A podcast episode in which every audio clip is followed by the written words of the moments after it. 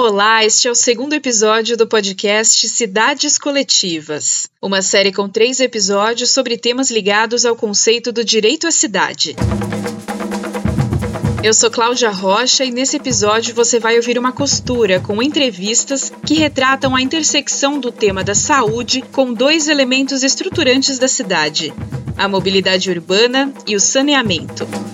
E quem vai ajudar a gente com um panorama desse assunto é Isabela Santos, pesquisadora da Escola Nacional de Saúde Pública da Fundação Oswaldo Cruz, o coordenador do Programa de Mobilidade Urbana do IDEC, Rafael Calabria, e Abelardo Oliveira Filho, do Observatório Nacional dos Direitos à Água e ao Saneamento. O desafio de viver nas cidades não é nada simples. E isso impacta diretamente não só na nossa saúde física, mas principalmente na saúde mental.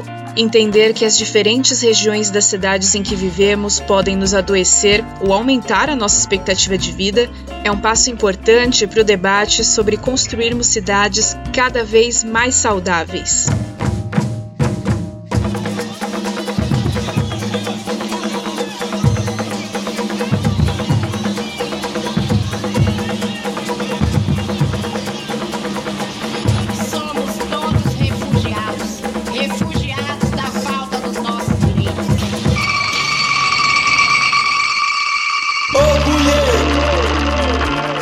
Então a gente vai ouvir agora a Isabela, o Rafael e o Abelardo sobre os impactos do atual cenário da pauta da mobilidade e do saneamento na saúde das pessoas que vivem nas cidades brasileiras. Eu queria trazer um pouquinho uma conversa do arcabouço teórico do que, que a gente pensa saúde em termos ampliados, né? De não pensar saúde só como serviços de saúde. Isabela Santos. E se você for olhar a saúde, é, olhando o sistema de saúde só pelos serviços, as unidades de saúde, a medicina, aquele médico, aqueles profissionais de saúde, todos os outros profissionais né, que vão fazer serviços de saúde para a pessoa, aí você vai pensar a arquitetura do espaço. Mas eu queria trazer antes um olhar maior, da gente pensar um pouco o que, que é a gente pensa a saúde na sociedade como um todo, né? Se você pensar que as condições de saúde da população estão muito relacionadas com todas as condições de vida da população. Você tem um aspecto que é a biologia humana, como que esse corpo se dá, e inclusive toda essa genética da pessoa, aquele momento em que ela vive. Você tem esse outro aspecto que eu falei dos serviços de saúde, né, das intervenções médico-sanitárias. E você tem outros dois aspectos que eu acho que tem mais a ver com urbanismo, e um é o estilo de vida né, que a pessoa está vivendo, que tem a ver com a cidade em que ela vive, que tem a ver com a sociedade em que ela está vivendo e aquele momento, aquela conjuntura. Mas tem uma outra questão também, que são essas condições sociais, condições econômicas, as condições ambientais e culturais desse entorno da pessoa. Então, esses quatro fatores, eles vão conformar um olhar sobre o todo que a gente tenta requerer hoje como o que seria esse grande campo da saúde, que interfere em que saúde que temos, em que sistema de saúde temos e quais questões e qual sistema de saúde precisamos ter. Então isso assim necessariamente vai dialogar com a cidade, né? O bairro, quando começa a ser qualificado, se torna caro também, e como não tem política habitacional, a população é expulsa para regiões mais periféricas ainda, gera um círculo vicioso. Ela vai para uma região com menos infraestrutura, menos qualidade, ela tem que migrar todo dia para o centro ou para a região mais central, né? Rafael Calabria. E gerando essas longuíssimas viagens, né? Então, as linhas ficam cada vez mais longas, né? O tempo de viagem mais longo. O movimento pendular é muito forte, pega algumas linhas periféricas que não tem quase que circulação de pessoas. A galera entra no ônibus lá no bairro e vem lotado, né? Até o centro e na, na volta, né? No final da tarde, a mesma coisa. Então, é um padrão muito, muito, muito claro. É assim, assustadoramente claro como isso se repete, como isso é constante nas cidades brasileiras, né? E o ônibus, ele não tem, ele, óbvio que ele tem muita capacidade de transporte, né? Muito mais do que o carro, mas ele não tem capacidade para essa quantidade de deslocamento que é feita, precarizando a qualidade de vida da pessoa, né? expondo ela a uma situação muito desgastante horas de viagem em veículos ruins, lotados, né, sem ventilação, sem ar-condicionado, enfim, um, um, sistema muito precarizado, né? E, mas é importante apontar que o problema está nessa estrutura urbana também, né? Não, não basta só conseguir transportar todo mundo de um lado para o outro, tem que garantir uma qualidade urbana, né? Que ela às vezes consiga fazer coisas no bairro dela, né? Ir a pé, de bicicleta, fazer deslocamentos menores, mas é um trabalho tremendo, porque são aí 100 anos de política urbana né, nesse sentido de, de espraiamento horizontal, de expulsão da população periférica para periferias mais distantes, né? E, e, aí o transporte ele ele pega esse esse problema estabelecido, né? A, a raiz do problema do transporte é essa, esse padrão urbano espraiado. É isso que gera a necessidade da viagem longa, né? Então, que gera todo esse problema que o, os ônibus têm que, entre aspas, resolver, na verdade, atender, né? Mas se trata como se estivesse resolvendo o problema ao se espraiar. E aí, tudo fica mais caro, né? A linha fica mais cara, construir trilhos fica mais caro, né? mais distante, né? Então, é, um, é uma crise urbana, não é só de mobilidade, né? É o que a gente vê que ter um estilo de vida desejável, né, em termos de, de você realmente estar promovendo o melhor da saúde, é quase que um, uma capa de revista, né, porque é inviável o, que, que, seria o ideal, né? Seria você ter horas de sono suficientes, né? E um sono tranquilo, né? Já, só, só, isso já é impossível, aliás, né? Você pensa numa sociedade patriarcalista, né? A maioria das famílias são chefiadas, cada vez mais, e vem aumentando isso, são chefiadas por mulheres, né? As famílias monoparentais, elas tocam as famílias e ainda são as principais chefes. Essas mulheres já tradicionalmente são quem cuidam dos filhos, são quem cuidam dos parentes, são quem cuidam de tudo. Como que essa mulher vai ter tempo e vai ter cabeça diante da carga mental que ela tem para ter horas de sono suficiente e tranquilas, né? Pegar um pouquinho de sol por dia num horário adequado, né? Porque senão você vai ter câncer de pele. É, você já começa. então, assim, vamos, vamos brincando um pouco sobre nossa realidade, né? Ter tempo, disponibilidade para ter convivência com os amigos e com os familiares. Isso tudo vai influenciar a tua qualidade de vida, vai influenciar como que você se vê nesse mundo, porque hoje em dia tanto a solidão quanto à depressão são vistas como problemas de saúde muito graves em termos de das consequências que elas trazem, né, para a saúde mental e para o restante da saúde física. E até para a questão econômica, né? A depressão ela vai influenciar até a tua produtividade, como você vai atuar no mundo. Então, assim, você não ter tempo para convivência com os amigos, não tomar sol, não dormir bem, tudo isso também vai influenciar, né, a tua solidão e a tua depressão, principalmente. Você conseguir ter uma alimentação saudável, não basta você ter dinheiro, né, que já são pouquíssimas pessoas, né, você vai olhar a PNAD, vai ser 5% da população vai ter dinheiro para comprar um alimento mais saudável, né, com menos veneno, mais natural, fresco, sem coisa misturada. Então, mesmo essas pessoas, elas têm que ter tempo para cozinhar o alimento, para não ser um alimento também processado. Então, para você conseguir cozinhar esse alimento, e ficar com né, uma comida saudável, bem feita, né, que você faça disso uma coisa gostosa, né? Ter atividade física, né? Você, o ideal seria ter atividades físicas. Pensa a diferença entre quem faz, por exemplo, musculação numa academia e quem ou faz isso, ou, mas ou pelo menos associa isso a, por exemplo, você caminhar no parque, caminhar numa rua arborizada, que não seja com barulho de carro, sem aquela poluição sonora do carro, do ônibus, do, da, da cidade, né? E com ar mais, mais limpo ali também. Eu penso que a diferença que você vai fazer para a sua saúde mental e física, né? Tempo para disponibilidade do ócio. A gente precisa do ócio, Cláudio, nem que seja cinco minutos, a gente precisa de cinco minutos por dia, pelo menos, óbvio que precisa de mais, mas você precisa de algum momento não fazer nada para você pensar quem você é, quem você quer ser, o que você quer ser naquele dia, o que você quer ser naquele mês, o que você quer ser na sua vida. Essa coisa da habitação, né, ela é totalmente relacionada também ao estilo de vida, né? Você tem uma casa que vai conseguir entrar sol, que vai estar arejada, você vai ter água potável nessa casa, vai ter água de qualidade, vai ter esgoto tratado saindo dessa casa, né? A quantidade de pessoas que vai ter nesse adensamento dessa casa. Grande parte das residências no Brasil não são assim. Né? Então, quando você fala de estilo de vida, se nem a tua casa você consegue ter dessa forma, né? E, e, com esse saneamento, e a gente sabe que nas cidades, né, a maior parte da população vive em cidades cada vez mais, vive em cidades. A gente sabe que a população é empurrada cada vez mais para a periferia, né, para o entorno do centro dessa cidade, e que é justamente ali onde os governos tendem a descuidar mais desse tratamento e tendem a cuidar muito mais não só do saneamento, mas de todo esse cuidado do entorno da casa, das que estão em lugares mais centrais e mais ricos. E aí, quando eu falo esse entorno, eu estou falando daquela praça em que a pessoa vai correr, eu estou falando de ter creche, ter um, um posto de saúde ali perto. Eu acho que efetivamente né, a pandemia veio mostrar a importância né, fundamental é, da área de saneamento básico né, no combate é, ao Covid-19. Abelardo Oliveira Filho. Então, na realidade, essa é uma, uma questão, né, eu sou aqui da Bahia, né, e aqui a gente não conseguiu na Constituição Federal, mas aqui, mas aqui na Bahia a Constituição do Estado tem um capítulo específico sobre o saneamento básico, e aqui são cinco ações abastecimento de água, esgotamento sanitário, manejo de resíduos sólidos, manejo das águas pluviais e controle de vetores, né, transmissores né, de doenças. Então, realmente relacionando é, diretamente com a questão da saúde pública. Né? Então, nós temos hoje uma situação extremamente complicada e a pandemia veio aflorar isso muito de perto, as populações de ruas, né, das ocupações né, desordenadas, das áreas de interesse social,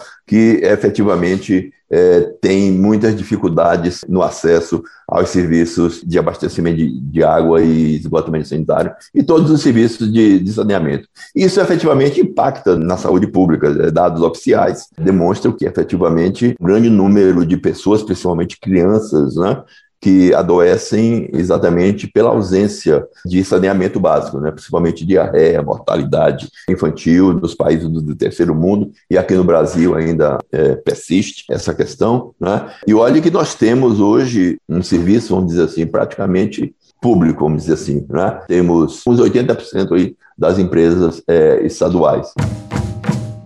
A mobilidade e os transportes coletivos, principalmente, eles são uma política muito menosprezada, muito relegada no Brasil, uma segunda importância, muito pelo histórico de ter sido tratado eminentemente pelas empresas privadas. Então, antes de ter regulamentações, a lei, a Constituição de 88, né, a lei de concessões mais recentes, o ônibus era operado por empresas privadas, às vezes sem regulamentação, né? O exemplo, só para colocar um exemplo em São Paulo, os ônibus começaram a operar em 1909, 1910. A CMTC, que é a empresa pública, foi criada em 45 para operar algumas linhas e só em 78, se não me engano, 75, 78, ela passou a ter o poder de fiscalizar as empresas privadas. Então foram quase 70 anos de empresas privadas operando como se fosse um serviço, né, opcional, né, econômico normal. Então ela é um serviço que é um direito né, uma atividade essencial para a cidade, para o funcionamento da cidade, para a qualidade de vida na cidade, que é menosprezado a uma atividade econômica né, simples e, e, normal, né, de menor impacto. Né, a regulamentação ela avançou nos últimos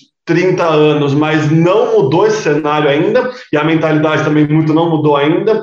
E aí o que gera é o impacto que a gente conhece, né, da má qualidade, também na saúde, no meio ambiente, na qualidade de vida na cidade, né, toda essa crise urbana que a gente vive aí no, nos últimos anos. Então, há uma falta de visão ampla de planejamento. Né? Por outro lado, o que teve um pouco de, de incentivo governamental no começo do século passado, que foram os trens, com o lobby rodoviarista né, da, da, da, indústria do carro, da indústria automobilística, vem sendo abandonado. Então, o pouco que a gente tinha foi abandonado e o que já nasceu ruim vem sendo precariamente regulado. Então, né, tanto trilhos quanto ônibus é, são muito, muito relegados no Brasil, gerando os impactos que a gente vê né, no, dia a dia. O tema da eletrificação ou da mudança da matriz energética dos ônibus é outro tema que o lobby empresarial se opõe é, ferrenhamente, né? No Brasil, por outro lado, também tem muito forte o lobby do biodiesel, que é um pouco melhor que o diesel, mas ainda assim é, é poluente. Então, o governo federal, né, e tanto o estado de São Paulo também, onde produz muito muito etanol, né, tendem a vender o biodiesel como se fosse a solução né, geral do, do, Brasil, então também atrapalha um pouco a pauta do, do, do elétrico ou do, do, ônibus a zero emissões, né? Mas é, ainda o, o, o, lobby do diesel convencional é muito, muito forte. Inclusive, o Brasil tem um programa né, que é desde 86 que vem modificando e melhorando o, a qualidade do diesel, e eles têm feito um lobby ferrenho para atrasar as novas fases que exigem a modificação desse, desse diesel, né? O que tem se falado agora é o Euro, Euro 6. E, por exemplo, São Paulo, a capital, tem divulgado como se fosse novidade a implementação de ônibus Euro 5, que já é implementado há muito tempo, mas como ninguém fez, então fazer agora é uma novidade. E o Brasil já exporta veículos do ônibus Euro 6, que é o modelo menos poluente de, de diesel, mas a lei local não exige que a gente implemente aqui. Então o Brasil produz o veículo e vende para o Chile, vende para fora, e aqui a gente continua usando um mais atrasado, né? Vamos pegar aqui Salvador. Vamos comparar Salvador com Manaus. Manaus tem 2 milhões e 200 mil habitantes, Salvador tem 3 milhões e tem é, características similares, né? É, é, topografia, né? muitas ocupações é, desordenadas, Salvador é público e Manaus é privado. É, há 20 anos é privado. Então, Manaus, 2 milhões e 200, tem 600 mil pessoas que não têm acesso é, à água. e apenas 12% da cidade tem, tem coleta é, de esgoto e nem todos são tratados, apenas um terço disso é tratado. Em compensação, Salvador é em base uma empresa pública, nós temos 99% de abastecimento de água e 85% de coleta e tratamento de esgoto.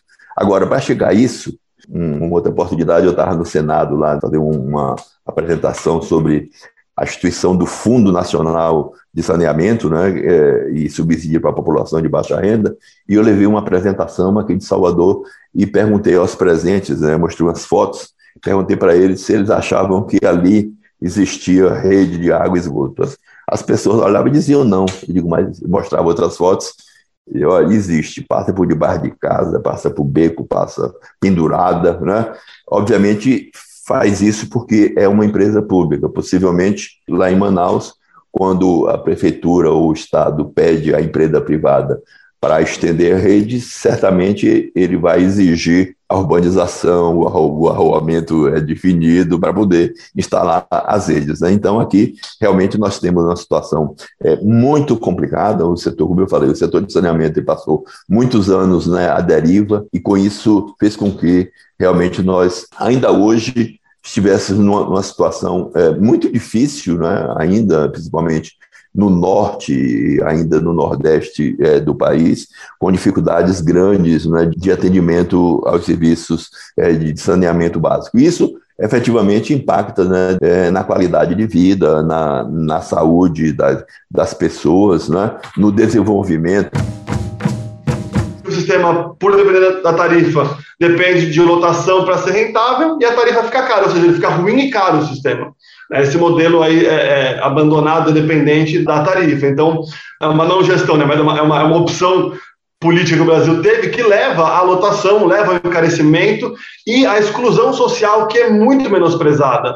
As cidades sequer levantam o dado ou analisam as pessoas que não conseguem pagar a tarifa, não conseguem usar ônibus no Brasil, que é um dado muito, muito menosprezado. A gente tem um dado aqui de São Paulo, da, da Rede Nossa São Paulo, fazer uma pesquisa anual, que eles apontam que 70% das pessoas entrevistadas, né, da, enfim, do público aqui de São Paulo, já deixou de fazer alguma viagem por causa da tarifa.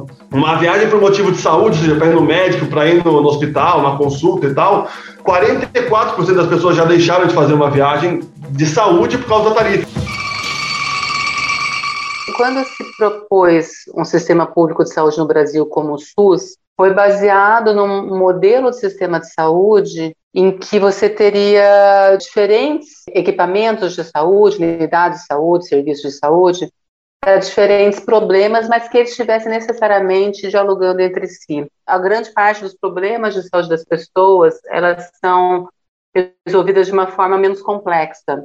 Então, não é complexa em termos de complexidade do pensar, nem do conhecimento, mas de complexidade do, do equipamento físico, né, né, de máquinas, de UTI. Então, você consegue resolver o grosso desses problemas, por exemplo, em unidades de saúde que hoje a gente já conhece como posto de saúde, como centro de saúde, como clínica de família, né? São, são essas unidades e você ali você consegue resolver o principal e, e referenciar para fazer exames em outras unidades que fariam só exames quando precisar, a pessoa voltaria para essas unidades. E quando precisasse de uma, de uma questão mais complexa, fosse uma cirurgia que você pudesse marcar de forma antecipada, que a gente chama de né, um procedimento eletivo, é, fosse mesmo uma UTI, você iria para um hospital, né? A ideia é que os hospitais, essa é a ideia, gente, inclusive até hoje, que os hospitais cada vez mais sejam lugares onde ficam as UTIs mesmo, e não esses leitos simples, esses leitos simples possam até sair dos hospitais para unidades menos complexas, nesse sentido. Mas tem uma complexidade muito grande aí, por isso que eu não queria dizer menos complexo, porque a complexidade está em organizar esse sistema de saúde. Então, esse modelo de sistema de saúde que a gente propôs e que foi o que ficou durante toda a luta pelas liberdades democráticas nos anos da ditadura, né? Foi o momento em que foi se formulando junto com as populações, com as comunidades, movimentos de bairro, com a luta popular, que foi se formulando como seria isso para o Brasil, né? Essa proposta conseguiu chegar na Constituição. A questão foi a implementação dela. A implementação que a gente tem desde a Constituição Federal de 1988 até o que a gente tem hoje, né, que você tem mais de 30 anos de Constituição, foi sendo montado um SUS que de fato ele mudou os indicadores de saúde do, do, Brasil. A minha infância na década de 70, e você é bem mais nova que eu, né?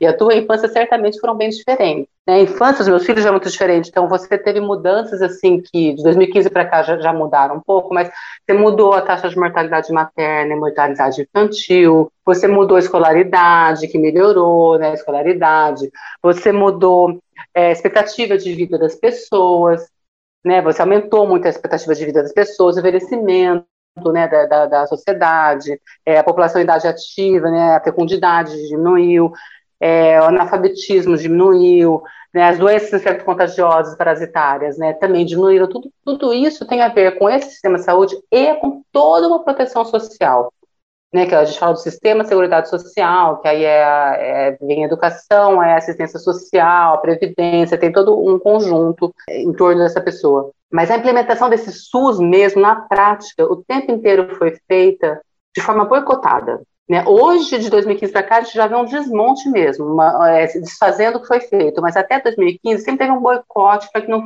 de forma que não fosse feito exatamente o previsto. Então, para acontecer essa saúde, que as pessoas tivessem acesso lá no início, né, para que todo mundo tivesse acesso ao que é a maior parte dos nossos problemas, você deveria ter essas unidades espalhadas pelos bairros de forma fácil para as pessoas e também nos caminhos dos seus trabalhos, de forma que elas pudessem acessar de forma fácil, um horário que elas pudessem acessar. E não é isso que a gente vê na prática, né? A gente vê assim, você passa 30 anos ainda tem uma discussão de até que horas vai ficar aberta a unidade de saúde, quantos médicos tinha na hora que eu cheguei, quantos enfermeiros tinha, quanto foi, que horas que vai a fonoaudióloga, que horas vai a fisioterapeuta, ah, minha unidade está sem é, oftalmo para meu filho. Você vê umas discussões que não era para ter. Óbvio que de um lado o principal talvez seja a falta de financiamento, mas de outro lado tem uma discussão também que a gente pode aprimorar, que é da gestão disso tudo, não só do gestor, que eu digo do secretário de saúde, ou dos gestores na administração pública, mas de uma gestão de pensar um projeto de cidade. É, então, se você vai pensar uma cidade, por exemplo, feminista, e antirracista, você vai ter que pensar uma cidade que aonde estão as populações de pele preta, que são as populações de menor poder aquisitivo e que com mais dificuldade de pagar passagem, com mais dificuldade de tudo, você tem que começar garantindo esse acesso a essas unidades para essas pessoas e de altíssima qualidade e no horário que elas vão voltar do trabalho. Isso tem que ser prioritário para essa cidade. Não pode estar em discussão a pessoa ter ou não ter passagem de ônibus. É inaceitável isso. Né? Porque o que vai acontecer com essas pessoas? O problema de saúde dela vai agravar. Aí ela vai chegar gravada no hospital. Então você está perdendo qualidade de vida dessa pessoa. Você está levando a sofrimento dela e da família dela. Você vai levar uma, a, um tratamento mais caro depois e uma expectativa de vida menor dessa pessoa. E além de tudo, vai ficar mais caro para o governo. Ao nível de burrice. E ainda tem outra coisa: se você quiser ser uma pessoa que não pensa em termos de solidariedade, que só pensa só economicamente, também é ruim. É porque essa pessoa também vai trabalhar pior. Você vai ter um país que vai estar produzindo menos se você não cuidar dessas pessoas. Mas se você pensar em termos de solidariedade também, indubitavelmente é isso que a gente quer, né? E aí, para você organizar isso, você vai ter que juntar o conhecimento da saúde com o conhecimento do urbanismo. Né, que é por onde passa esse ônibus, esses trajetos, esse fluxo da pessoa, né? É um fluxo da pessoa, faz que ela, que ela vai andando pela cidade, esse trajeto no dia a dia não muda tanto. Então, se você quiser fazer frente a essa cidade desigual que a gente tem, a gente tem que juntar esse, esse conhecimento dos urbanistas com o do pessoal da saúde, e o pessoal da educação, e o pessoal da assistência social, né? De que to, toda essa proteção social para fazer uma agenda de que cidade que a gente quer em cada cidade, que vai ser diferente em cada cidade, e em cada território da cidade. E aí não adianta pensar só esses profissionais, tem que conversar com aquela população que vive ali. Essa é a chave. E aí, gostou desse assunto? Então já favorita o BR Cidades aí no seu tocador de podcast para ser avisado quando a gente soltar o próximo episódio. A série Cidades Coletivas tem idealização e produção da equipe de comunicação do BR Cidades e é roteirizada e apresentada por mim, Cláudia Rocha, que também fiz as entrevistas. A edição e sonorização são do Emerson Ramos e a trilha sonora original foi composta por Humberto Violato, Diogo Costa e Wesley Riso.